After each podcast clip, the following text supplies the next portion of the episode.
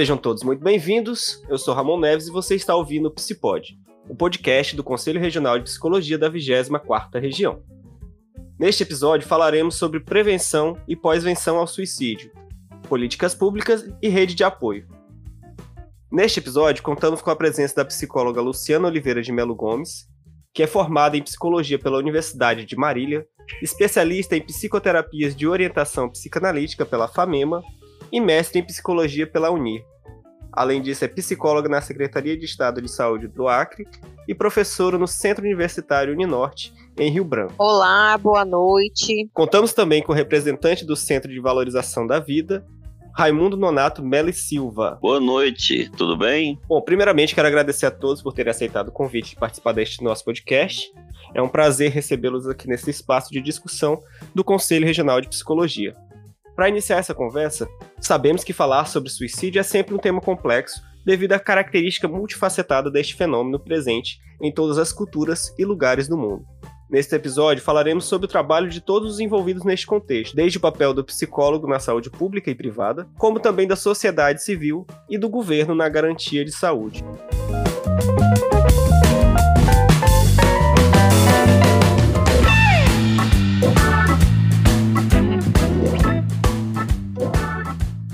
Bom, como nós temos aqui uma representante da Secretaria de Saúde do Acre, como estão sendo o trabalho nesse setembro amarelo no estado do Acre? O que você pode nos contar? Bom, primeiro, obrigada pelo convite para participar desse podcast com um tema tão relevante, né? Principalmente nesse mês de setembro, onde há toda uma mobilização, conversas, trocas, né, com relação à prevenção de suicídio. Bom, aqui no Acre, todo ano as unidades, né, as URAPs e as unidades básicas e os serviços ligados à, à rede de atenção psicossocial são feitas programações onde os profissionais fazem uma reflexão acerca desse tema. Eu percebo que nos últimos anos o foco tem sido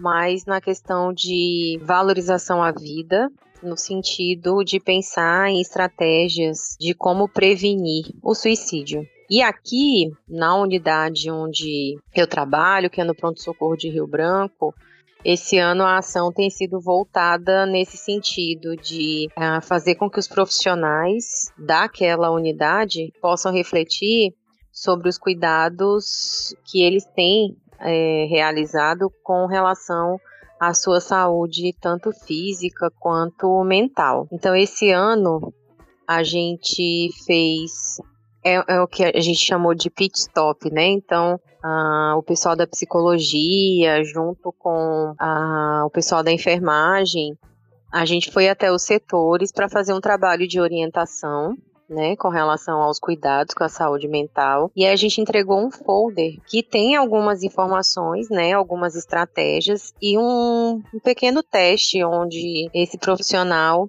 ele pode, ao responder, identificar a necessidade ou não de buscar uma ajuda profissional. Além disso, ah, nas unidades básicas de saúde, nas URAPs, e também em outros, outros órgãos, né, do Estado e da Prefeitura, eu tenho percebido uma mobilização e a realização de atividades eh, onde o tema tem sido abordado, né? Psicóloga Jo, que trabalha comigo lá no pronto-socorro, ela passou aí o mês inteiro indo nas unidades de saúde, né, junto com outros profissionais, para orientar é, funcionários né, e usuários com relação à importância né, de, de prevenir, de se cuidar, para a gente né, tentar diminuir os índices né, que a gente percebe que vem aumentando aí a cada ano. Entendi, Luciana. É, no caso, pelo relato que você conta, nesse ano foi focado mais em questões de saúde do trabalhador, saúde dos profissionais de saúde que atendem né, nas unidades hospitalares e também nas unidades básicas, correto? Isso. Pelo menos assim, na unidade que eu atuo e também esse trabalho que eu estou acompanhando da psicóloga Jo tem sido mais nesse sentido, né? De orientar os profissionais a esse cuidado e também como fazer o acolhimento as pessoas que procuram essas unidades, né, com algum comportamento suicida. Entendi. Questões da demanda, você percebe que teve um aumento na demanda desses atendimentos dentro do pronto-socorro de Rio Branco? Sim, eu tenho alguns dados aqui das entradas no pronto-socorro de Rio Branco por tentativa de suicídio, né? São dados do OSPUB, que é um sistema onde faz essa esse registro. Em 2018, no primeiro semestre, nós tivemos 91, 91 entradas por tentativas de suicídio. No segundo semestre, foram 89. Em 2019, no primeiro semestre, foram 101 entradas e no segundo semestre, 92. Em 2020, a gente tem dados do primeiro semestre. No início de 2020 foram 65, mas em 2021 só no primeiro semestre nós já nós tivemos, né, 170 notificações. Então perceba a diferença do primeiro semestre de 2020 para o primeiro semestre de 2021, houve uma diferença significativa, né? Mais que o dobro de notificações. É, você não tem os dados do segundo semestre de 2020, não, né? Não, porque não, não fecharam ainda, né? Por conta da, da pandemia, o foco acabou sendo as notificações dos casos de Covid, né? Então o pessoal não conseguiu fechar ainda esses dados de 2020. É notório que a pandemia também teve influência né, nesse aumento no número dos casos e passamos de poucos casos no início do, do ano para mais que o dobro no início do ano seguinte. Isso é um, um ponto para a gente ficar atento justamente nas questões de políticas públicas voltadas né, a essa área. Né? E também, além das políticas públicas, em toda a rede de apoio. Né? E para isso a gente conta aqui com o Nonato, né, que o Nonato é o representante do Centro de Valorização da Vida, o CVV. E ele é aqui de Rondônia, né, no Polo de Rondônia. E, Nonato, eu queria saber sobre você como tem sido o trabalho do CVV aqui em Rondônia, como tem sido essa demanda. O CVV agradece de antemão a oportunidade é, de poder, mais uma vez, divulgar o trabalho de prevenção do suicídio que nós desenvolvemos já há 58 anos, para nós é motivo de muita satisfação estar é, podendo contribuir um pouquinho nesse espaço tão importante, que são exatamente os profissionais de saúde mental de Rondônia e Acre, que estão na linha de frente trabalhando com essa matéria tão, tão necessária e que nesse mês de setembro ganha um vulto muito maior. E já respondendo uma pergunta possível de ser feita, as demandas aumentam muito nos atendimentos do CVV em setembro, no setembro, durante o setembro amarelo, né? Onde nós temos o dia 10, que é o Dia Mundial da Prevenção do Suicídio. O CVV é um serviço humanitário, antes de tudo, filantrópico, né? E gratuito, de apoio emocional e prevenção do suicídio. Aí alguém pode dizer, mas o CVV, eu nunca ouvi, eu andei em outros países, nunca ouvi falar nisso, eu leio literatura de outros lugares e o CVV, existe, o CVV existe no Brasil, mas como um centro de apoio emocional voltado para a valorização da vida com foco na prevenção do suicídio, existem em 32 países centros de apoio emocional trabalhando, é, buscando essa prevenção do suicídio. Hoje espalhado pelos cinco continentes, em 32 países, todos eles ligados a uma instituição que agrega esses 349 centros de apoio emocional, que tem sede em Londres, é a Befrienders Worldwide, numa tradução simples, seria mais ou menos Sejam Amigos Mundo Afora. O CVV desenvolve um trabalho principalmente de escuta, escuta com empatia, é, o acesso ao CVV se dá pelo telefone 188, que é um convênio que o CVV tem com o Ministério da Saúde. A pessoa liga não paga nada, não precisa ter crédito no celular, e ele pode ligar de onde estiver e a qualquer momento ele vai ser atendido, vai ser ouvido, que é o que o CVV busca fazer, ouvir principalmente, e falar da forma adequada, seguindo a linha, a filosofia e os treinamentos desenvolvidos ao longo de uma experiência de 58 anos pelo CVV. É, tem o telefone 188 principalmente, mas também tem o e-mail, né? Antigamente se mandava muitas cartas para o CVV, hoje se mandam cartas eletrônicas, e-mail, né? E também tem o chat, onde você não vai entrar numa sala com muitas pessoas, mas vai falar com uma pessoa só, e não vai falar, vai escrever, porque não tem o áudio. Então, assim, a, a, o sigilo e o anonimato são fundamentais. E quem procura o CVV normalmente não se identifica, não diz de onde é, não diz o nome, é já é uma prática mesmo. É muito raro alguém dizer, porque alguém do CVV, o atendente, nunca vai perguntar. Às vezes a pessoa, mas a pessoa normalmente pergunta: Você está falando de onde? Eu, Nonato, digo: Eu estou falando aqui de Porto Velho. É claro que eu não devolvo a pergunta. Às vezes alguns esperam que a gente pergunte. E você? Não, a gente não pergunta. Mas tem pessoas que gostam tanto da conversa e vai dizendo, ah, eu estou falando aqui de Minas Gerais, de Belo Horizonte e tal, tal. É garantido o anonimato e o sigilo, né? Que fazem parte, inclusive, da necessidade de credibilidade para a pessoa chegar ao nível de confidencialidade, que é o que vai permitir que ele, em palavras bem simples, se abra acerca do problema que tem, com a confiança que ele precisa ter de que está pisando em um terreno confiável e poder conversar sobre o que ele achar que deve conversar. E às vezes, gradativamente, ele vai desenvolvendo maior confiança e às vezes ele já depende muito do estado dele e também da.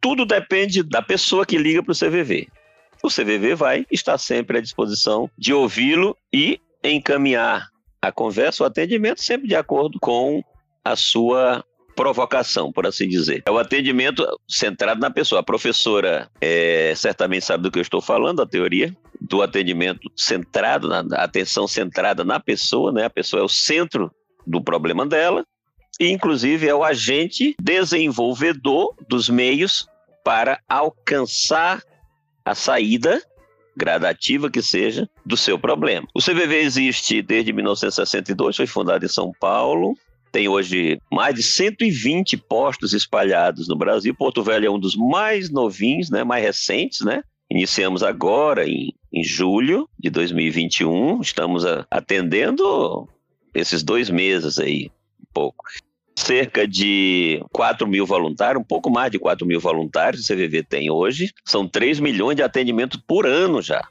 você ter uma ideia. Antes do 188, né?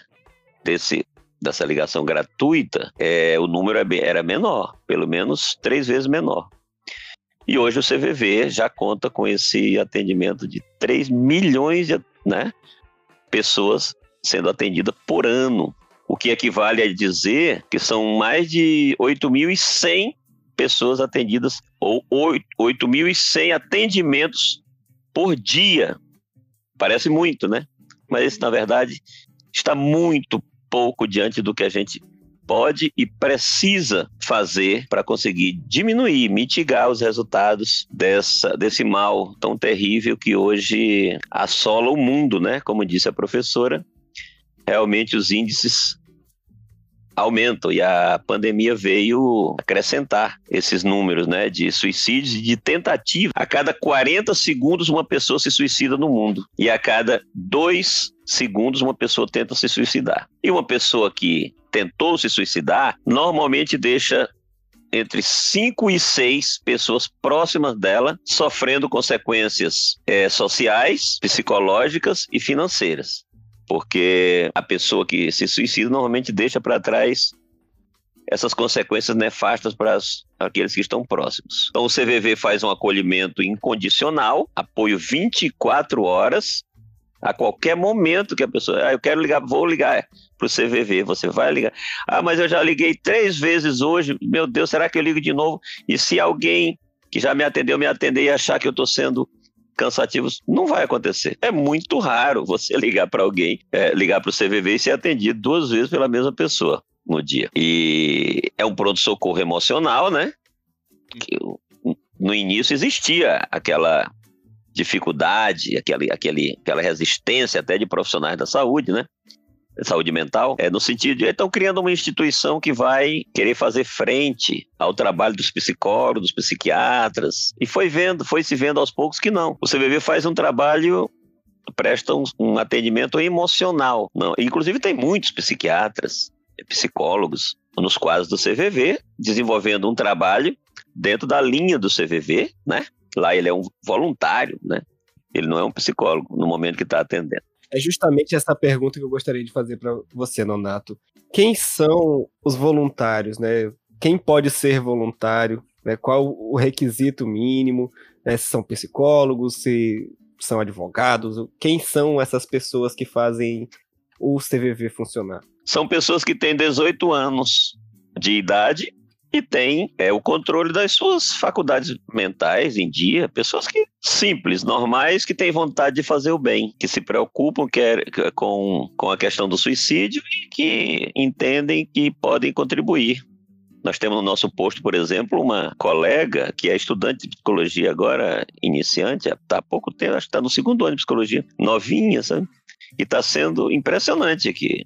Tantos que são candidatos no início do treinamento, certamente você vai perguntar sobre isso também, assim, menos de 10% termina.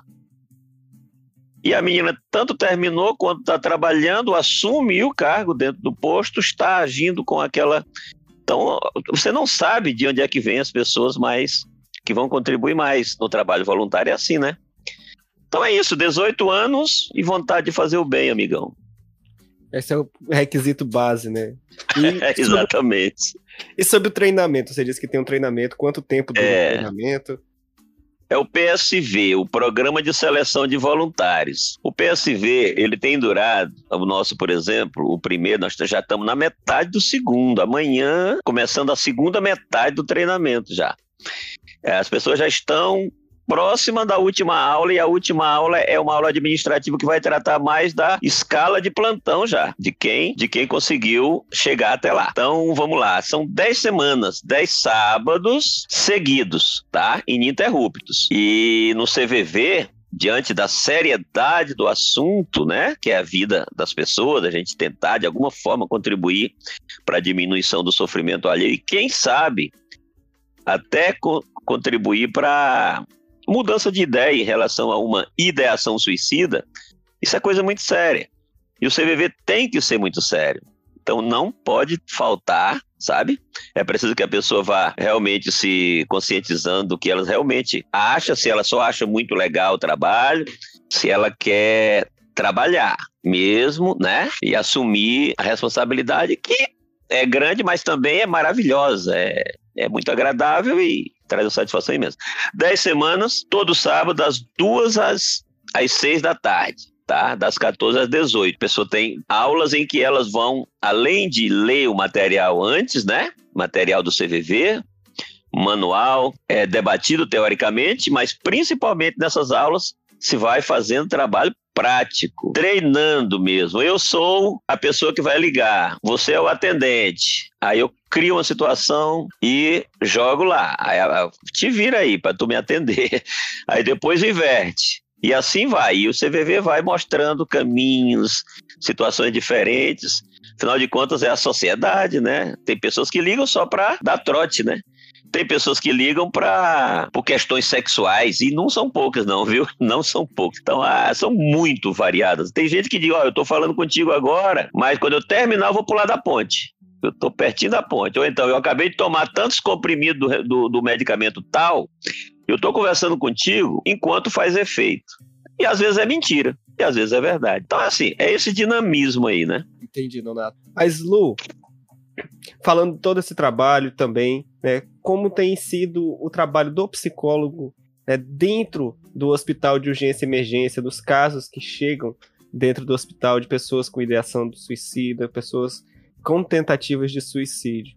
Bom, hoje no pronto-socorro de Rio Branco, nós não temos, infelizmente, né, não temos mais o plantão psicológico, que era um serviço de referência para atendimento dessas pessoas que estão apresentando algum comportamento. O comportamento suicida ele se divide em ideação, tentativa e o suicídio consumado, né? É, e aí é importante o processo de avaliar o risco para o suicídio quando uma pessoa busca essa ajuda. Então, hoje, no pronto-socorro, uma pessoa que chega, fala que ela está com ideação suicida, ela é atendida, né, lá na, na urgência, e aí o profissional, que geralmente vai ser o médico plantonista, ele vai avaliar a necessidade de uma internação nos leitos de saúde mental, que é um dispositivo né, da rede de atenção psicossocial que nós temos lá no, no hospital, no pronto-socorro, que é um hospital geral. E aí essa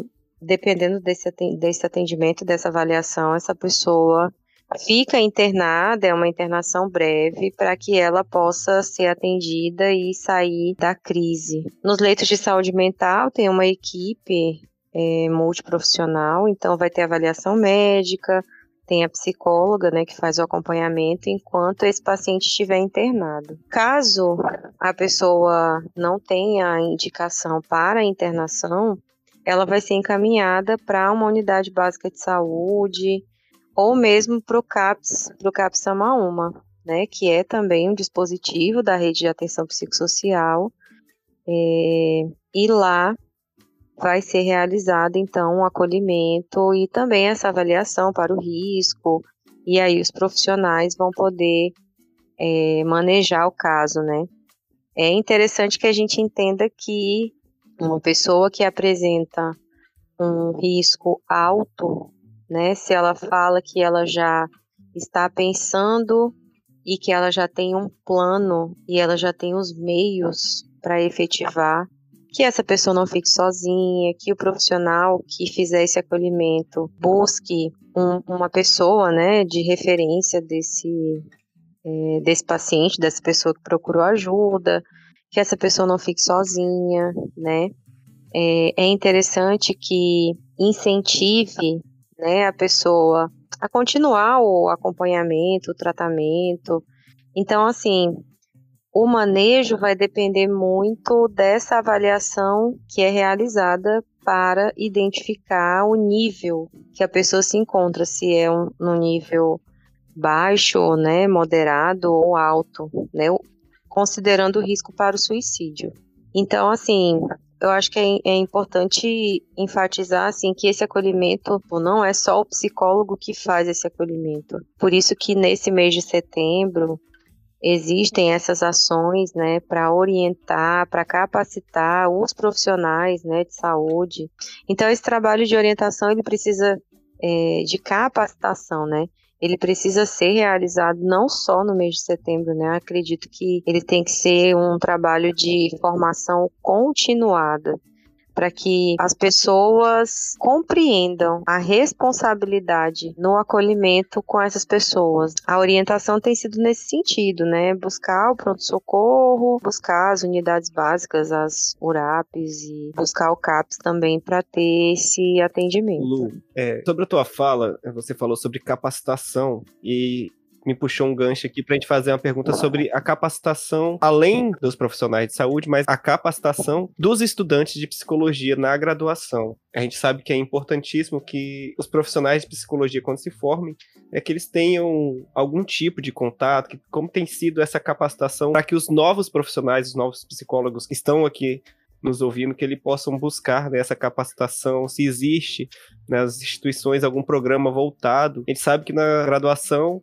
é você como professora da graduação é, e orientadora também de estágio, é, pode falar um pouco mais sobre esse processo dentro da graduação. Então, em 2018, as diretrizes é, curriculares né, para os cursos de psicologia passou por uma reformulação. Algo que foi bastante enfatizado é a importância da formação dos acadêmicos que seja mais voltada para os serviços né, é, do SUS. Considerando a importância né, desse, dessa temática, o convite, a orientação do Conselho Federal de Psicologia tem sido na importância de incluir na grade curricular temas e disciplinas que possam estar relacionados a essas demandas, né? Eu não tenho como te falar de maneira geral e pensando aí em todas as instituições, assim. Mas na instituição, né, que eu sou professora, eu sou professora da Uninorte, né, o Centro Universitário Uninorte há 11 anos, eu incluo, né, na, na disciplina de psicopatologia geral, uma discussão acerca da reforma psiquiátrica, da luta antimanicomial, e eu abordo a, não só na disciplina de psicopatologia geral, mas também na disciplina de psicopatologia infanto-juvenil, o manejo ao comportamento suicida e também autolesão, né? Eu penso que é um compromisso até dos, dos próprios professores, assim, né? De buscar atualizar a, e tentar incluir, né, na, na, nas disciplinas essa temática. Antes da pandemia, né? Eu coordenava o núcleo, foi o núcleo de prevenção de suicídio lá na Uninorte. E aí a gente fazia essa atividade de é, educação continuada mesmo nas escolas, a gente fazia atendimentos, né, as demandas que apareciam na clínica de psicologia com essa temática. A gente percebe que a, a procura, né, tem acontecido e aí quando acontece os orientadores eles fazem esse trabalho, né, de capacitar é, os acadêmicos com relação ao manejo, mas eu penso que a gente precisa evoluir muito assim nesse sentido ainda, né, de incluir mais, não só na instituição onde eu estou, eu falo isso de maneira geral, né, é, de incluir mais temas relacionados, né, ao Sistema Único de Saúde na graduação como um todo, né, para que esses, que esses acadêmicos possam ter a condição de manejar esses casos. Certo, Luciana. É, e eu já deixo aqui a minha provocação a todos os psicólogos, coordenadores de instituições de ensino que escutam o nosso podcast, né, para pensar, né, incluir na grade do, do, curso, não na grade, que a grade é fechada, mas incluir nas disciplinas esse cuidado à saúde mental, voltada ao suicídio, é um tema um pouco mais delicado que, o, que os demais, por tratar não só o acometido, mas também o psicólogo que atende, ele precisa estar preparado. E assim como também o Nonato falou da preparação dos voluntários nessa temática, aqueles psicólogos que, ao se formarem ou ainda na graduação, quiserem participar do CVV. Nonato, como é que eu chego até o CVV como voluntário, né? Qual é o meio de contato, qual é o número ou qual e-mail que eu preciso entrar em contato para ser um voluntário? Olha, é só entrar no endereço eletrônico do, do CVV CVV, cvv.org.br, e lá estão todas as informações, inclusive como a pessoa que quer ser voluntário deve proceder. E aí, no caso a pessoa é de Rondônia, eles vão direcionar para o nosso posto. E também, claro, procurar o posto CVV Porto Velho e a gente orienta. A gente vai ver quando, quando estará iniciando o próximo PSV, que é o Programa de Seleção de Voluntários. Mas, inclusive, a pessoa, como está tudo sendo feito agora online, a pessoa de repente pode até fazer o seu PSV em outro estado de dentro da casa dele, né? Tá tendo, por exemplo, um PSV lá em Niterói. É, de repente o CVV encaminha essa pessoa para fazer o PSV de lá, de Cuiabá, está acontecendo, para que ao final ele possa estar apto a compor o nosso trabalho aqui no posto CVV de Porto Velho. Um exemplo, né? Mas é isso, tem o endereço eletrônico do CVV, onde estão todas as informações possíveis, e também tem o posto CVV Porto Velho, que funciona lá no quartel dos bombeiros, aqui em Porto Velho. Também podem entrar em contato com gente é, voluntários, né, membro do, do, nosso posto, e a gente está sempre orientando e, e, captando, buscando, necessitando mesmo de novas adesões, porque senão o posto não sobrevive. Né? Com o tempo, alguém precisa viajar, alguém precisa sair temporariamente, alguém fica doente e não tem jeito. O trabalho voluntário, ainda mais um trabalho dessa envergadura, é, que não vai tirar tempo demais da pessoa, não atrapalhe nada a pessoa, muito pelo contrário. Mas às vezes a pessoa acha tão sério, tão aparentemente difícil que tem um certo medo, mas é com certeza vale muito a pena. Começa que a pessoa passa a ter contato com pessoas incríveis do Brasil inteiro, direto, que tem treinamentos, tem curso, tem isso, tem aquilo, para quem pode ir fazendo. E aí você entra num, num ambiente de empatia tamanho que parece que você nem está no, no mundo, de pessoas acostumadas ao trabalho voluntário de tal maneira, né? Que falam de CVV para você como quem embala uma criança. Mais ou menos isso. Certo, Nonato. E hoje no posto Porto Velho, são quantos voluntários? Nesse momento, olha, a gente, eu vou falar uma coisa para ti, a gente teve mais de 120 candidatos no início. Terminaram se formando menos de 20 e hoje a gente tem 11, 11 pessoas trabalhando. Estamos no, no, no limite, porque menos do que isso. No limite do operacional, né? É verdade. Não, no limite da, da, da, possibilidade real de se manter um posto CVV. Né? Se a gente está agora é, fazendo o outro PSV, e de assim, de uns 70 candidatos, e essa informação a gente não costuma dar, mas está dando aqui no, no, nesse espaço de, de, profissionais da saúde mental, que é importantíssimo. E a gente tem a gente certamente não vai conseguir oito pessoas ao final é, prontas para. A, a, grande, sabe, menos de 10% termina. Que a maioria tem, é movido mais por uma curiosidade, sabe? Uma, um fascínio pela, pelo assunto, né? Acha muito legal e tudo. Ah, eu, eu consigo, dez sábados eu consigo, mas aí você, você, a gente é brasileiro e sabe como é que funciona. Se manter numa sequência sem falhar um sábado, né? Então aqui fica também mais minha provocação aqui a todos os psicólogos e estudantes de psicologia que escutam este podcast, né, que procure né, o site do CVV, cvv.org.br, para poder você que tem, você sabe que você tem essa capacidade, que você vai aguentar os 10 sábados de PSV e você quer ser voluntário, você tem esse desejo de ser voluntário, você quer contribuir ainda mais além da sua graduação, né, além do seu trabalho como psicólogo, mas contribuir para com a vida da sociedade, seja ela aqui em Porto Velho, seja lá em Rio Branco, ou seja lá em Macapá, em Roraima, porque a gente sabe que o CVV atende o Brasil todo. Então, eu queria agradecer muito a participação sua, Nonato, foi muito gratificante. Luciano também, queria agradecer. E gostaria das considerações finais de cada um para que a gente possa estar encerrando o nosso podcast. Já estamos avançando no horário.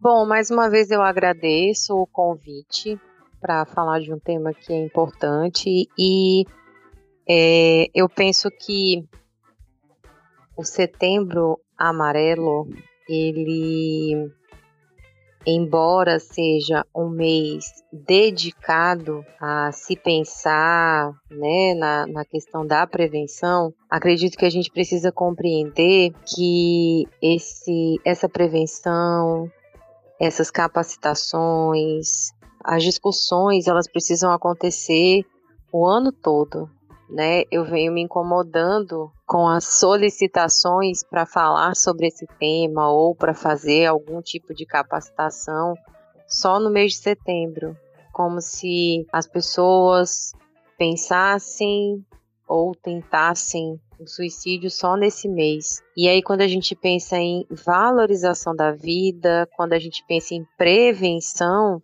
a gente precisa compreender que os números estão aí mostrando que as pessoas estão adoecendo, uh, que as pessoas precisam de ajuda. Então a gente precisa de mais profissionais, né, da psicologia nos serviços. A gente tem, para você ter uma ideia, não são todas as unidades básicas de saúde ou URAPs que têm psicólogos, né? Além de outros serviços, a gente precisa de mais centros de atenção psicossocial, a gente precisa de mais dispositivos da rede de atenção psicossocial, para que essas pessoas que estão sofrendo, elas tenham onde serem acolhidas e assistidas por uma equipe multiprofissional. E também que a gente possa pensar no nosso compromisso ético, não só enquanto profissionais, né, como pessoas. E ajudar as pessoas que estão sofrendo, não minimizar o sofrimento do outro. Eu acredito que a gente precisa reconhecer que é um compromisso de todos e de todas, né? Pensar e refletir e buscar por políticas públicas, né? Não só nesse mês. Eu acredito que a, a a gente precisa fazer mais ações ao longo de todo o ano. Então é isso. É, me coloco à disposição para auxiliar em outros processos e boa noite. Até 1930 sequer se tratava da depressão, né? E os profissionais de saúde dizem, sabem disso bem melhor. Depois começaram a tratar o, com os eletrochoques, né? E depois vieram os medicamentos com seus efeitos colaterais. O tabu sempre foi uma, uma marca.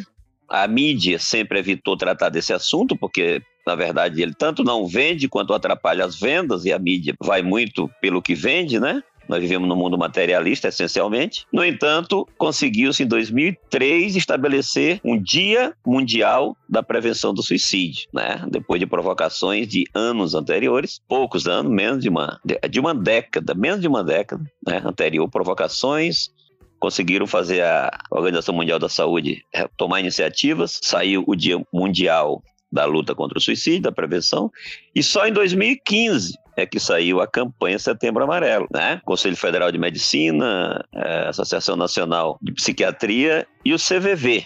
O CVV sempre fazendo parte de todos esses movimentos. Então, assim, hoje nós temos. E o Setembro Amarelo estendeu de um dia para um mês, né? E a gente está trabalhando muito. E os psicólogos fazem trabalho incrível, tem acrescentado demais nessa luta, demais. Psicólogos, psiquiatras, muito. E hoje é, a conscientização está muito maior. Então, acho muito bem-vinda a sua ideia de convidar os estudantes de psicologia ou até psicólogos mesmo para se juntar a nós. Olha, é um estágio incrível, um estágio incrível. Imagina você ficar uma vez por semana durante quatro horas na frente do teu computador, com fone de ouvido, um headset, ouvindo uma ligação atrás da outra, porque é uma atrás da outra. Você terminou de conversar 30 minutos, 50 minutos, 2 minutos, as pessoas ligam e você fala, vê boa noite, como vai você? Ela não, ela desliga, que às vezes é uma moça que quer falar com mulher, às vezes, bom, é muito variado, né? E você, como estudante de psicologia, olha o ganho que você tem no atendimento. É um estágio incrível, e é um estágio no CVV, né? Além da disciplina que você aprende a desenvolve ter, porque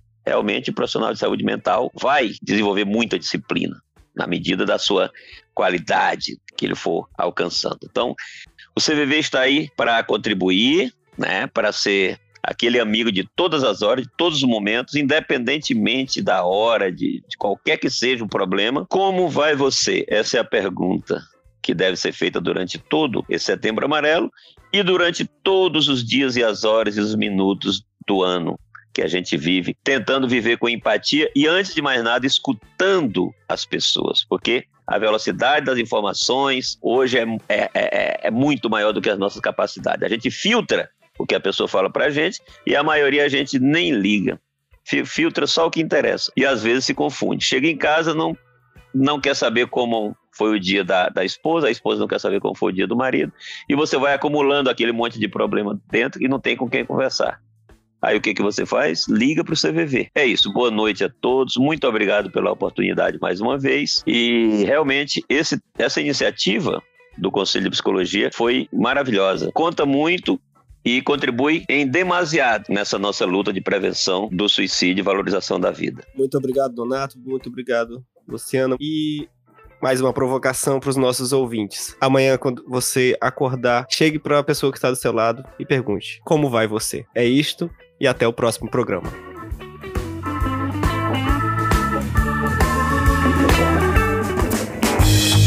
Esse foi o Psipod, o podcast do Conselho Regional de Psicologia da 24ª Região.